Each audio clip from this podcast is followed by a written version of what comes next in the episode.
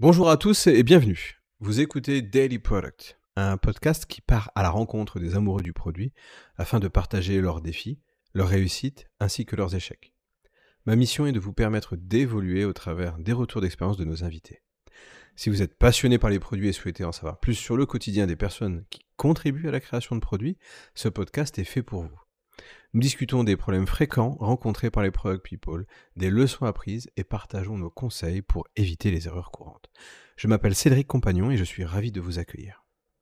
Donc bonjour Bertil, aujourd'hui on reçoit Bertil qui a été euh, data scientist euh, pour Facebook, euh, qui a travaillé aussi pour Booking et qui donc maintenant fait de la modélisation de statistiques si je ne m'abuse et il crée des équipes qui vont permettre aux entreprises de donner un sens à leurs données et d'automatiser à partir de ces connaissances. Corrige-moi si je me trompe, Bertil. Non, non, c'est, c'est très bon résumé. J'ai commencé avec des statistiques et le métier a évolué avec la technologie.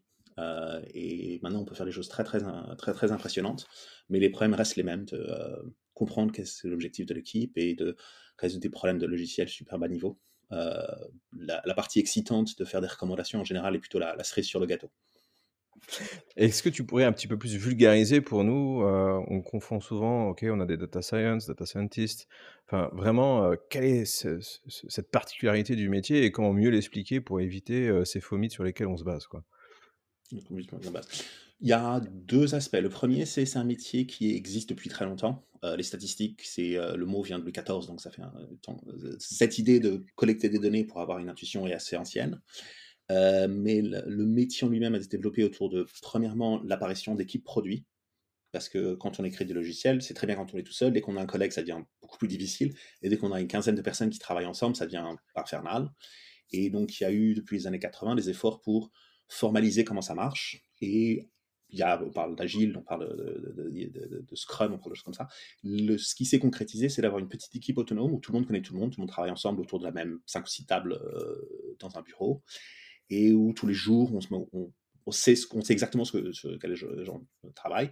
Et dans cette équipe, il y a typiquement une personne qui est soit analyse de produits, ce qui est un métier qui est relativement ancien, qui est voilà comment le logiciel qu'on développe se comporte, et qui est, dans la plupart des équipes, le gros du travail. Et euh, il y a une quinzaine d'années, il y a quelques personnes qui avaient ce métier-là, mais qui avaient aussi un bagage en statistique, qui ont dit, plus que de l'analyse passive, de la, des descriptifs de ce qui se passe, je peux faire des inférences, je peux faire des prédictions, je peux faire des modèles. Le premier cas particulier qui s'est très très bien marché, qui était euh, le cas à Facebook, à LinkedIn, euh, Twitter aussi, qui est plutôt que de dire aux gens suivez vos amis sur ces trois services, on peut deviner qui sont vos amis que vous n'avez pas encore commencé à suivre. Et c'est euh, PYMK en anglais, People You May Know, des gens que vous êtes susceptibles de connaître, et c'est simplement de la recommandation à partir du fait que je connais quelqu'un, c'est quelqu'un connaît un tiers, donc je connais probablement ce tiers. Et c'est euh, des inférences super simples, mais qui ont été simplement possibles parce que ces analystes, parce qu'ils travaillaient avec des développeurs logiciels, parce qu'eux-mêmes étaient développeurs logiciels, étaient capables de prendre les données, les manipuler de manière un peu particulière, et de faire quelque chose qui était beaucoup plus intéressant que de l'analyse simple. Et donc on est passé de un métier d'analyse euh, standard à quelque chose un petit peu différent. Les, les 3-4 premières personnes qui ont eu cette idée, euh, DJ Patel, Hilary Mason, euh, Jeff Habermasher, ont dit ben, on est autre chose, on n'est pas une analyse de données. Nous, ce qu'on fait, c'est plus expérimental et ils ont proposé l'idée de data scientist, qui est pas. Tout le monde est d'accord pour dire que c'est un mot qui plaît pas, mais dans une équipe produit, c'est souvent quelqu'un qui est absolument indispensable parce que c'est quelqu'un qui est capable de faire de la description si c'est quelqu'un qui se concentre sur des, des, analyses descriptives, mais aussi de permettre à l'équipe d'aller un peu plus loin. Et cette ambiguïté a permis à des gens de développer des équipes qui étaient entièrement dédiées à ces prédictions. Et donc, on est passé de un type qui propose des polyménos à des systèmes de recommandation complets avec des équipes de 10, 15. À Booking, il y a probablement une cinquantaine de personnes qui travaillent sur différents algorithmes de recommandation. Et il y a des équipes entières maintenant qui font de l'intelligence artificielle, du machine learning, de l'apprentissage profond. Donc maintenant, c'est devenu une industrie à part entière. À partir de cette espèce de pollinisation entre des statistiques descriptives standards et euh, le métier d'ingénieur euh, logiciel. Et comment est-ce que tu, parce que tu nous parles de, product people, d'une équipe produit, comment est-ce que toi tu décris la relation entre un data scientist et un product manager au sein justement d'une équipe produit? Comment est-ce que tu vois ce binôme travailler? J'aurais toujours, même depuis le début, dit c'est il y a plusieurs choses possibles. Euh, il y a le métier de base et les évolutions. Le métier de base, c'est définir les objectifs de l'équipe. Le travail qu'un analyste de données fait avec un chef d'équipe ou un chef de projet ou un chef de produit, c'est qu'est-ce qu'on cherche à faire. Et ce dialogue euh, avant le travail est super important d'expliquer simplement quelle est l'activité, quels sont les mots-clés, quels sont les concepts clés qui sont importants, de traduire ça en euh, euh, réalité dans les, bases de données. Donc de pas simplement avoir quelqu'un qui est là, quelqu'un qui est là, quelqu'un qui est là, mais ces cinq interventions font partie d'une session. Et ce qui nous intéresse, c'est est-ce qu'un utilisateur achète quelque chose à la fin d'une session? Et donc, ce qui nous intéresse, c'est le taux de conversion. Et ça, ça réclame de clarifier qu'est-ce que c'est qu'une session, qu'est-ce que c'est qu'un utilisateur. Si quelqu'un revient 20 minutes après, est-ce que c'est la même session, est-ce que c'est une session différente? Il y a plein de questions bas niveau qui sont des choses qui intéressent l'analyse de données pour répondre à la question fondamentale de toute l'équipe, qui est quels sont nos objectifs? Et donc, clarifier, décrire quelle est l'équipe, le travail de l'équipe, clarifier ses objectifs et en faire le le résultat du travail d'un analyste, en général, c'est euh, des tableaux de bord. Et c'est les tableaux de bord qui sont affichés sur le mur, c'est les choses que l'équipe regarde, en permanence tout le travail de l'équipe est concentré sur euh, des métriques que ces tableaux de bord affichent. Et donc, dans cette perspective-là, l'analyse de données est le bras droit du chef d'équipe et la personne qui traduit sa volonté, sa vision, ses efforts en euh, résultats chiffrés concrets. Et c'est en général l'analyse de données quelqu'un qui a le privilège d'être dans des réunions assez haut niveau, parce que dès qu'on voit un chiffre qui bouge, même les hauts dirigeants ont des questions assez précises sur qu'est-ce que à quoi ça correspond exactement, s'il y a telle ou telle exception, s'il y a tel ou tel problème, qu'est-ce que ça veut dire réellement pour être sûr que les efforts de l'équipe sont des progrès réels et pas une manière de euh, faire euh, parler les statistiques en les torturant un peu. Euh, donc ce rôle-là est un rôle qui est vraiment un rôle de bras droit assez essentiel pour un chef d'équipe. Mais par rapport à quelqu'un qui a une vision produit, qui a les ambitions, c'est un métier qui est beaucoup plus technique. Les analyses de données passent beaucoup de temps à, avoir des problèmes de virgule et de point-virgule et de bases de données qui n'ont pas exactement le même format. Euh, n'importe quelle analyse de données, il suffit juste que je dise euh, les euh, zones. les, horaires ou les horaires d'été et ils vont hurler parce qu'ils sont passés une nuit à essayer de corriger genre de problème. Des problèmes vraiment en informatique bas niveau comme ça sont, sont relativement courants, mais ça c'est au service d'une vision, au service de permettre à toute l'équipe de comprendre qu'est-ce pourquoi ils sont là, qu'est-ce qu'ils cherchent à faire. Donc il y a un côté aspirationnel qui est très très important dans ce métier. Ça c'est pour la partie analyse de données. Et les mêmes outils, les mêmes techniques statistiques, le même connaissance en détail des données, permet de servir un deuxième objectif qui est de faire des inférences. Euh, je peux faire un tableau de bord qui vous montre combien on a de clients tous les jours de la semaine au cours des cinq derniers mois, très pratique. Mais parce que j'ai accès à ces données-là, je suis capable de faire des prédictions. Parce que je sais euh, qui sont les gens, comment est-ce que les gens se comportent sur le site, je suis capable de dire voilà l'action qu'ils vont faire après. Et tout ce travail d'inférence est quelque chose qui est vraiment utile parce que ça permet de dire aux gens voilà ce qu'on pourrait obtenir, voilà ce qui va arriver. Et ça permet d'avoir, par exemple, la question que j'ai le plus de temps, c'est notre site s'est cassé la gueule, combien est-ce que de ventes on a perdu? Et c'est une question qui en tant qu'analyse de données descriptives, je ne peux pas vous dire, parce que ce que je peux vous dire, c'est qu'on n'a pas fait de vente entre 14h et 15h. Mais si je fais une prédiction, dans ce cas-là, je suis capable de dire voilà les ventes qu'on aurait fait si le site était pas par terre, et je peux faire la différence. Et donc on passe d'un rôle descriptif à un rôle euh, prédictif. Et ça, ça permet de répondre à des questions qui sont des questions qui ont l'air d'être des questions descriptives, combien de ventes on a perdu, mais qui sont en fait des questions qui réclament un petit peu plus d'inférence. Et ça, ça permet ensuite de développer des produits comme de la recommandation. Quand on arrive sur la première page d'Amazon ou de Malo Malo, on voit des suggestions qui sont des trucs qui sont très intéressantes, qui sont en général pensées et développées par des gens qui sont passés d'une analyse de données simple à une analyse à quelque chose de plus prédictif, et c'est beaucoup plus utile. Et comprendre cette différence et comprendre que c'est les métiers un peu différents, même si c'est les mêmes profils, même si c'est les mêmes outils, je pense que c'est très important quand on est analyste, quand on est chef d'équipe, parce que c'est une, nuance qui n'est pas évidente euh, pour tout le monde. Et tu parlais tout à l'heure de bras droit, ça me fait penser tout de suite à la communication. Et pour toi, quelles sont vraiment les, méthodes de communication les plus efficaces entre un data scientist et un product manager pour assurer justement une bonne compréhension mutuelle des enjeux?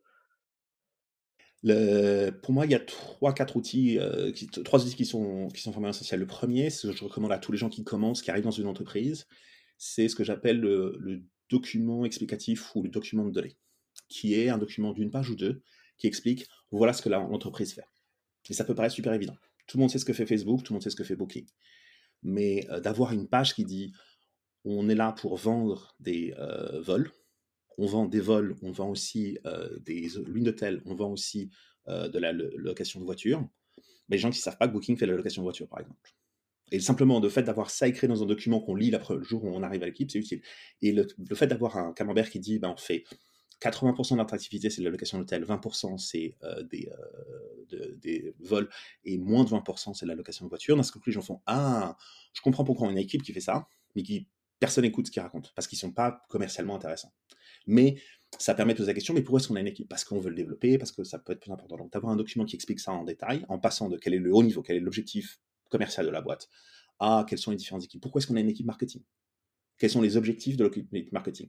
Ben, C'est d'attirer les gens sur le site. Et donc, tant de gens arrivent sur le site, ça c'est le marketing. Une fois que les gens sont sur le site, il y a une autre équipe qui fait la conversion. Et une fois que les gens ont loué une chambre d'hôtel, si ça se passe bien, c'est une troisième équipe. Ça permet de construire comment l'entreprise s'est organisée. Donc ce document initial est quelque chose qui est vraiment important et qui est le support euh, qui permet l'analyse de données, de prendre la vision qui n'est pas toujours très bien concrétisée euh, des différentes équipes produits, et d'en faire quelque chose de matériel et de faire des liens vers tous les tableaux de bord. Le deuxième outil de, traduction, l'interface la, plus fréquente entre un chef d'équipe et un analyse de données, c'est le tableau de bord, qui est le travail de l'équipe de données. Et euh, c'est impossible de montrer un tableau de bord à un chef de produit sans qu'il ait ou qu'elle ait cinq ou six suggestions de je veux plus de chiffres, je veux des chiffres dans d'autres choses, je veux plus de couleurs. Donc il y a une interaction qui est là, qui est quotidienne, qui est super intéressante, mais qui aboutit en général à euh, des tableaux de bord beaucoup trop compliqués parce que les analyses de produits veulent plein de choses. Et la question que je recommande à tous les gens qui commencent à. il y a un engagement avec la chaîne de produits qui est très bon, qui est de dire si je te donne ce chiffre, qu'est-ce que tu vas faire avec?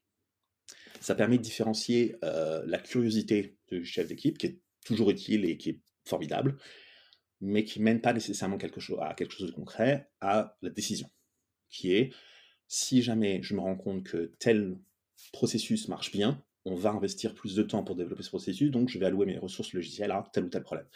Euh, si je sais quelle est la raison pour laquelle les gens arrêtent euh, leur, euh, leur, flow sur le site, ben, je vais pouvoir me concentrer là-dessus.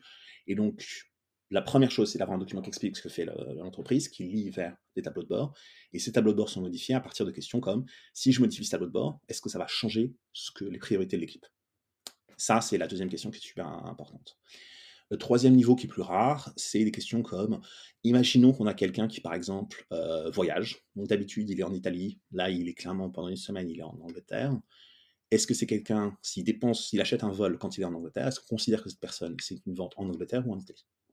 Euh, c'est des questions très techniques, c'est plus rare, mais c'est là où avoir quelqu'un qui comprend en détail comment, qui a fait toutes les, euh, tout le système de données, qui a les détails, est capable de clarifier.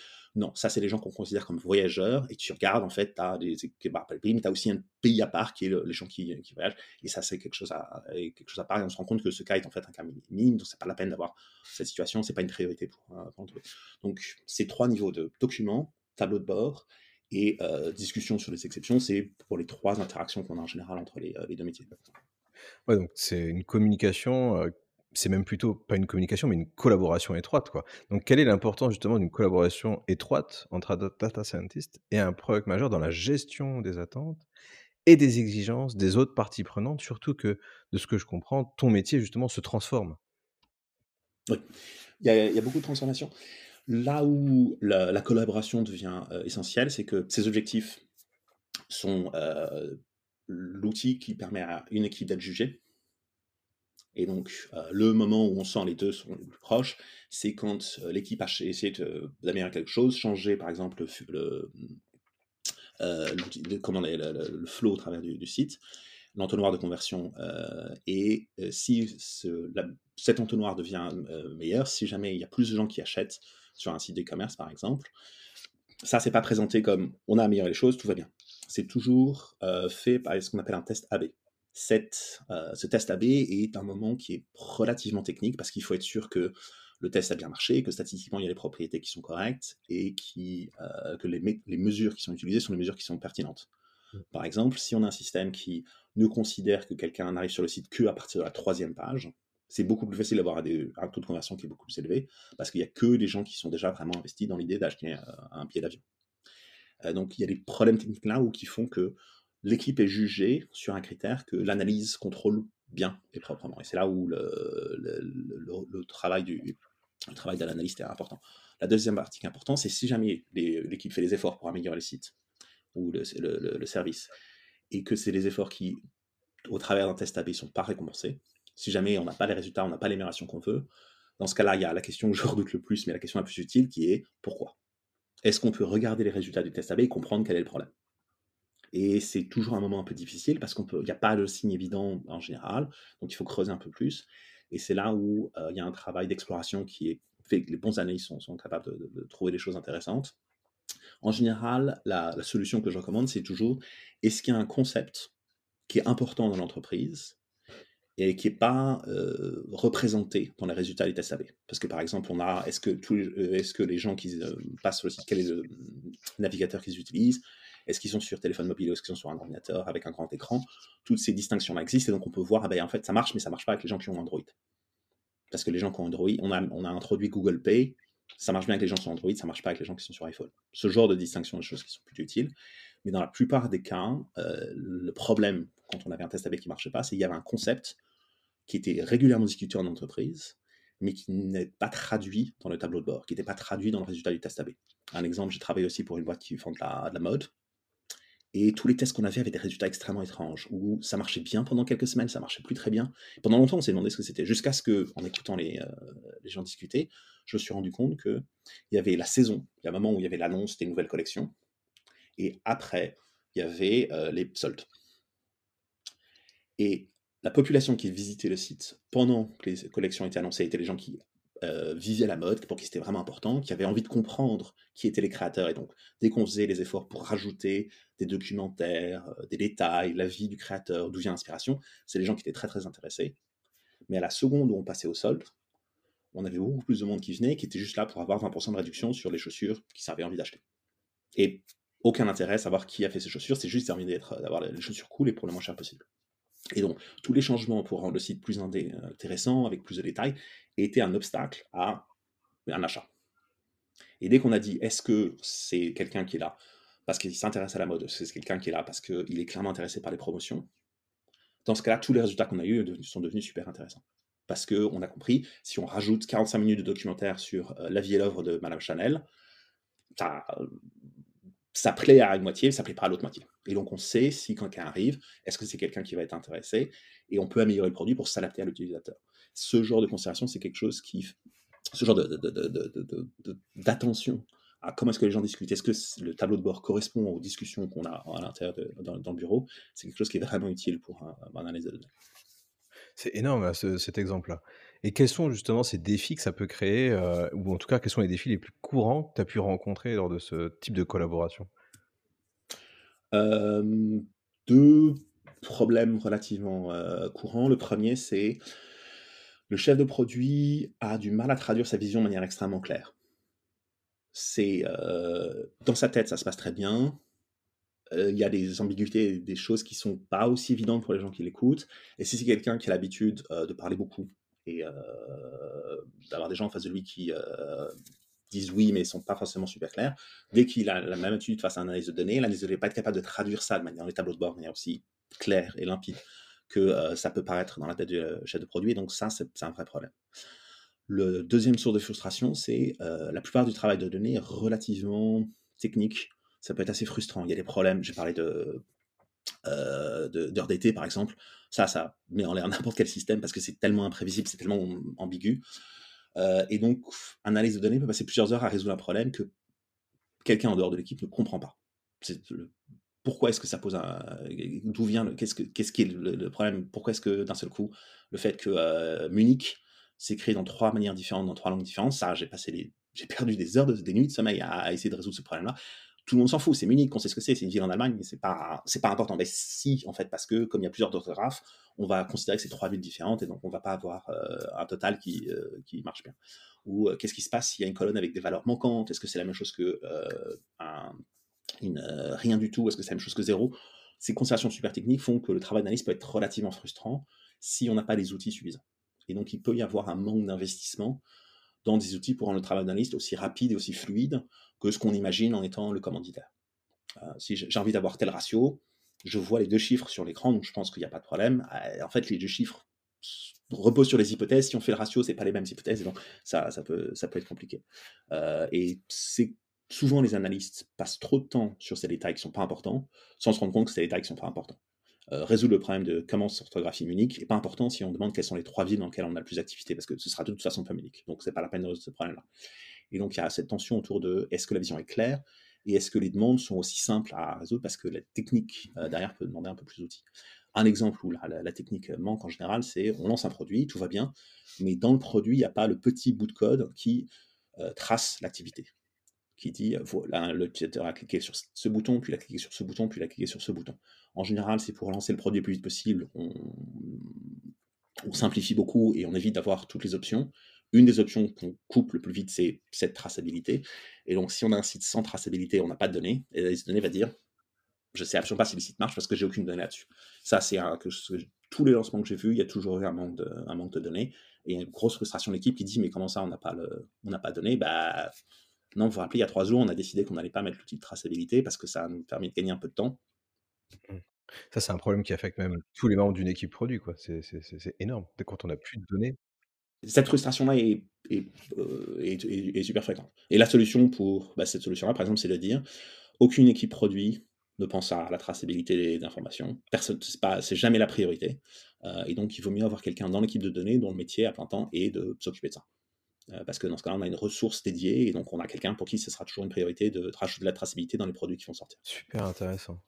Est-ce que tu as un exemple aussi concret de collaboration réussie euh, et qui a, qu'est-ce qui a contribué à, à son succès justement?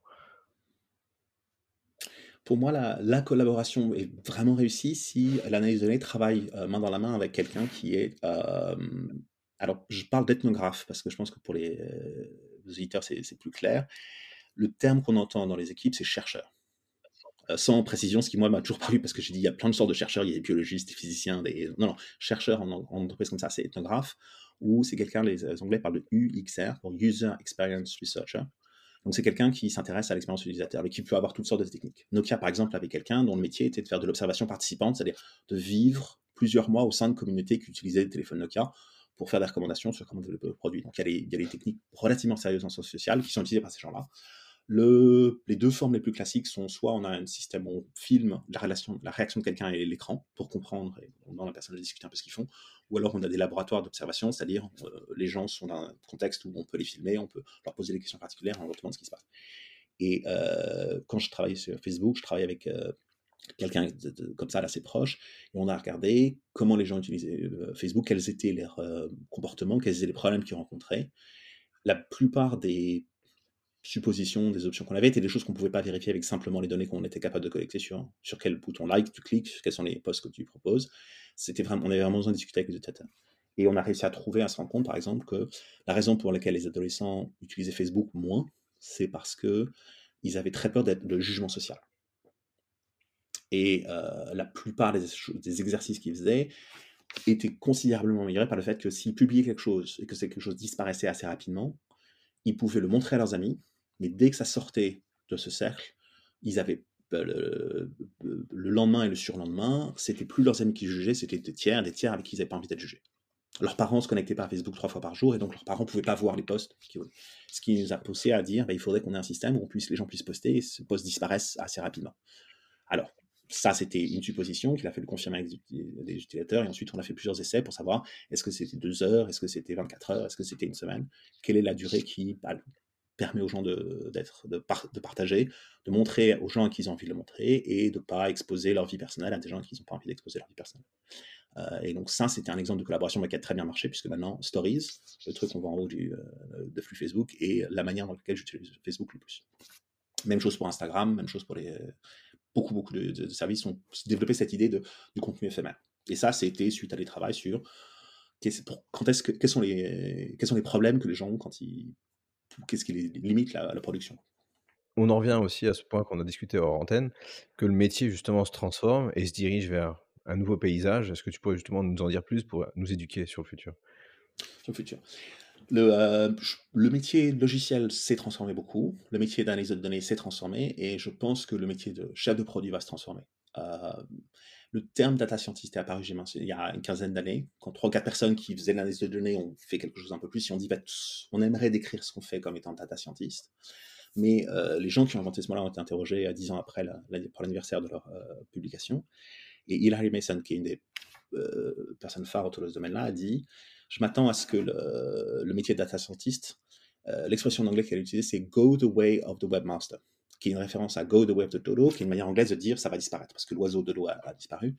Et la référence qu'elle a fait, c'était pas à un oiseau disparu, c'était à webmaster, qui est, quand moi j'étais jeune, les gens qui faisaient les sites web étaient des webmasters, mais ça n'existe plus du tout. Ça n'existe plus, non pas parce que les gens ont arrêté de faire les sites web, mais parce que le métier de faire les sites web, c'est a explosé en euh, ingénieur front-end, ingénieur back-end, euh, et toute une série de métiers autour de ces deux spécialisations. Et la promesse qu'elle a faite, c'est le métier de data scientist a explosé en quatre ou cinq spécialités différentes. Euh, et donc, il y a toujours l'analyse produit qui est pertinent, mais il y a aussi des gens qui font l'intelligence artificielle, donc on parle général de machine learning engineer, ingénieur spécialisé en, apprentissage profond, data engineer, la partie qu'on a, j'ai pas beaucoup discuté, mais qui est faire en sorte que toutes ces données soient dans bon format, disponibles en temps. Il y a des gens qui font uniquement la visualisation, c'est une autre spécialité qui distingue du reste. Il y a aussi maintenant, j'en parle d'analytics engineer, qui est intermédiaire entre apporter les données pour qu'elles soient sur le bon serveur et faire en sorte que les données aient le bon format.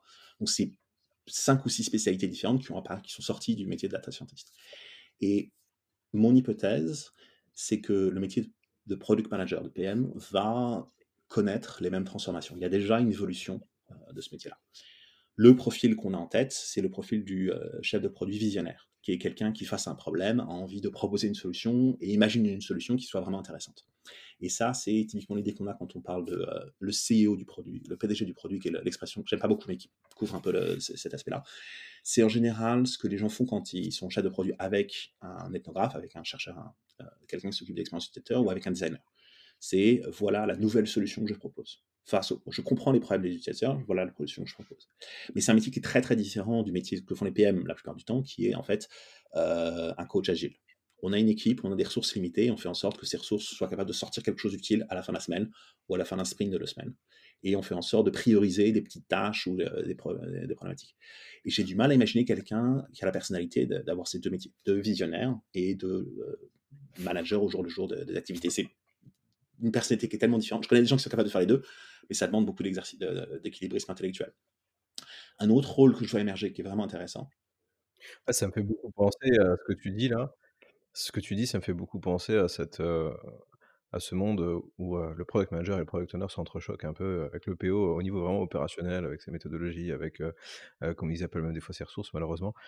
Et le PM derrière qui doit se dire: «OK, je fais plus de la discovery, plus de la stratégie», entre guillemets et puis je remonte les problèmes avec l'équipe, je les fais découvrir et on travaille tous ensemble sur une solution, quoi. Donc c'est vraiment quelque chose qu'on connaît un petit peu entre le PM et le PO et ces ces fameuses, ces fameux mythes qu'on a en tête malheureusement, quoi.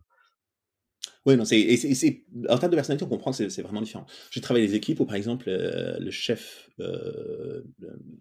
des développeurs et donc qui a a priori un rôle qui est assez différent de de PM, en fait, avait ce rôle de euh, gestion au jour le jour de son équipe et de prioriser les tâches, parce que bah, de fait, c'est quelqu'un qui a la personnalité, le contexte pour faire ce genre de rôle, et qui était obligé de faire ça parce que le chef de projet était quelqu'un qui était vraiment un designer, qui avait une vision assez à long terme, qui n'aimait pas vraiment, qui pas euh, entrer dans le détail. Et cette distinction est pour moi quelque chose de relativement naturel, et ça justifie d'avoir deux métiers différents. Même si pour l'instant, la plupart du temps, c'est la même personne qui fait ces deux, rôles-là. L'autre rôle qui, je pense, est très différent et intellectuellement a du mal à coexister avec les deux premiers, mais souvent c'est la même personne, c'est ce que certaines boîtes ont commencé à appeler Ops PM, Operational PM, qui est une fois que le produit est euh, existant, pas nécessairement lancé, mais que le, logiciel est disponible, qui gère toute la qui a accès à quoi. Un, outil qui est très très utile dans les boîtes de développement logiciel, c'est ce qu'on appelle un feature flag ou un drapeau logiciel, qui est tel utilisateur peut voir telle fonctionnalité il y a des tableaux de bord qui permettent de dire telle, telle, telle fonctionnalité. C'est très utile quand on fait des lancements, par exemple, parce que l'équipe voit la version du site que eux développent, et donc s'il y a des bugs, ils le voient quand ils utilisent le site.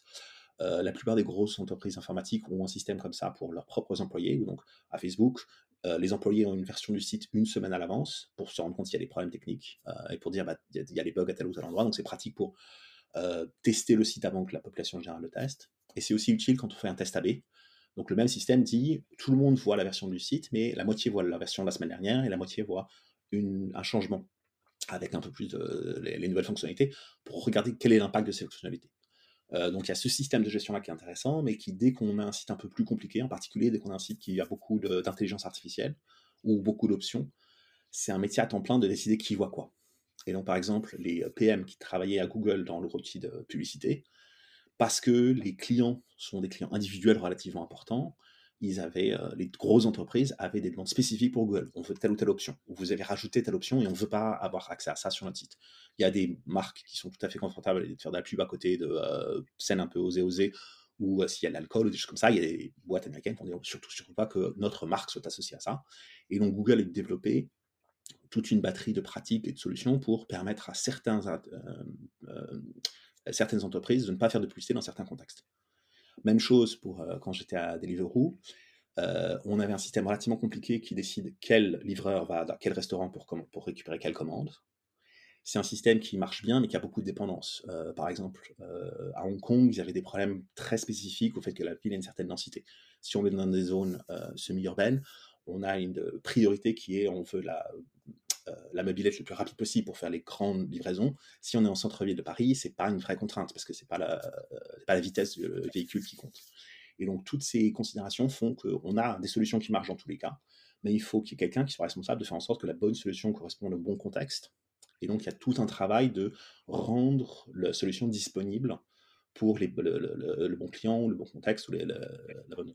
Ça, c'est un travail à part entière qui est relativement différent du travail de visionnaire ou du travail de gestion de, projet. Euh, et il y a aussi un quatrième rôle pour les PM qui est en train d'émerger, qui est plus explicite, qui est Product Marketing Manager, PMM, qui est quelqu'un dont le rôle à plein temps est d'annoncer le projet et d'expliquer quelle est la fonctionnalité, de faire du contenu et de dire voilà un exemple, de, une histoire que euh, notre produit permet de, qui met en avant notre produit bien, ou quelles sont les, les anecdotes qui valent le coup, quels sont les, euh, comment faire en sorte qu'on parle du produit de manière claire et limpide, comment donner, quels sont les noms qu'on donne à notre projet, est-ce qu'on veut donner un nom, est-ce qu'il faut adapter le nom au contexte local ou pas? Donc ça, c'est un métier à part entière qui, dans certaines boîtes, est encore pris en charge par le PM, mais qui de plus en plus est un quatrième métier à part entière, qui en général est pris en charge par les gens qui ont une expérience en marketing. Donc c'est en termes d'expérience un peu, un peu différent. Et donc, pour moi, ces quatre spécialisations-là sont une évolution naturelle du métier de PM vers, des, euh, vers quatre euh, angles différents. Et c'est. Si quelqu'un qui est PM actuellement se voit ces quatre spécialisations, certaines personnes sont très contentes parce qu'elles disent j'ai envie uniquement de faire un de ces quatre-là. Les gens qui ont fait tous les quatre vont probablement avoir l'impression de perdre leur, euh, leur spécialisation et voient cette surspécialisation quelque chose d'un peu problématique. je pense que c'est important de voir qu'est-ce qui s'est passé dans le cas des développeurs logiciels ou dans le cas des, euh, data scientists pour voir est-ce que cette spécialisation vous a aidé? Est-ce que c'est quelque chose qui a un sens? Est-ce que maintenant vous avez des, problèmes parce que les gens sont, les candidats sont trop spécialisés? Ou est-ce que des gens comme moi qui ont eu l'habitude de faire tous ces métiers-là, est-ce que vous avez du mal à trouver du, un, contexte, euh, un métier parce que vous voulez continuer à faire tout le travail et les gens cherchent des spécialistes? Donc cette euh, mise à l'élément du, marché du travail peut être des, discussions, des, discussions, à avoir avec les, les, ingénieurs de logiciels et les, euh, les analyses de données, est-ce que c'est une évolution qui va servir les gens qui actuellement sont déjà des PM juniors ou est-ce que c'est quelque chose qui, euh, qui va mettre leur carrière, qui va dérailler leur carrière un peu On segmente finalement les expertises euh, telles qu'on segmente notre population à qui on va faire la release grâce au feature flag. Exactement, ouais. Et tu me parlais que justement, un de tes nouveaux projets, en tout cas que, que, tu as en, ce moment, c'est de pouvoir créer un livre. Est-ce que tu mmh. peux nous en parler un peu plus? Ouais, le, ça fait pratiquement 25 ans maintenant que je fais ce métier-là, donc à un moment, je, euh, je me suis dit, il faut peut-être que je, je me pose et que j'ai un, peu de réflexion personnelle. Donc depuis quelques mois, j'ai commencé à euh, lire quels sont les bouquins qui ont été écrits sur ce métier de euh, non seulement faire de l'analyse de données, mais gérer une équipe d'analystes quels sont les problèmes internes, les conflits entre les, euh, membres de l'équipe et le reste. Euh, j'aimerais écrire un bouquin qui soit plus basé sur euh, des anecdotes, des histoires, que les principes généraux qu'on voit dans la plupart des livres que j'ai jusqu'à présent. et donc, si des auditeurs ont travaillé avec des équipes de données, ou n'ont pas travaillé avec des équipes de données, dans les deux cas, s'il y a des frustrations, s'il y a des problèmes, s'il y a des hésitations. Je suis très à la demande d'histoires, d'anecdotes, euh, de problèmes, mais aussi de solutions, pour faire un livre qui soit moins voilà comment, euh, voilà les bonnes solutions, voilà les principes, et je les applique euh, de manière un peu aveugle, et plus voilà ce que telle ou telle personne raconte. Il dit ça dans tel contexte, plutôt que d'appliquer la solution, essayer de comprendre si le contexte vous correspond. Euh, c'est très simple de regarder ce que font Google, LinkedIn, Twitter, Facebook, et de dire c'est des boîtes géniales, ils ont connu un succès formidable, et euh, voilà les outils qu'ils utilisent. Donc on va prendre la boîte de trois personnes et on va appliquer les mêmes outils, mais ça colle pas bien. Euh, et donc par exemple l'idée d'avoir un analyse dédié dans chaque équipe, ça marche très bien pour des grosses boîtes informatiques, ça marche pas nécessairement pour des entreprises qui ont pas les mêmes moyens ou qui ont des outils, des problèmes qui sont beaucoup plus de collecter la donnée plutôt que de l'analyser. et donc j'essaie d'avoir de présenter un livre qui soit plus euh, contextuel, moins euh, euh, didactique. Et pour ça, ce serait vraiment formidable d'avoir des, expériences. tous les auditeurs, est-ce que vous avez des frustrations? Est-ce que vous avez des histoires qui vous n'avez pas entendues d'autres dans les livres habituels? Je suis, je suis très à la demande de ce genre d'histoire. Donc, n'hésitez pas à me contacter sur LinkedIn. Je serais ravi d'apprendre. Très bien. Bah écoutez, je pense que tout le monde entend, donc n'hésitez pas à aller chercher Bertil Hatt sur LinkedIn afin de pouvoir partager vos défis, comment est-ce que vous les avez surmontés, les solutions proposées par rapport au contexte de votre entreprise, afin justement d'alimenter toute cette connaissance. Merci en tout cas Bertil. Merci beaucoup. C'est la fin de l'épisode. Alors afin de soutenir le partage de connaissances, n'hésite pas à t'abonner pour ne rien manquer et laisse 5 étoiles sur ta plateforme de podcast.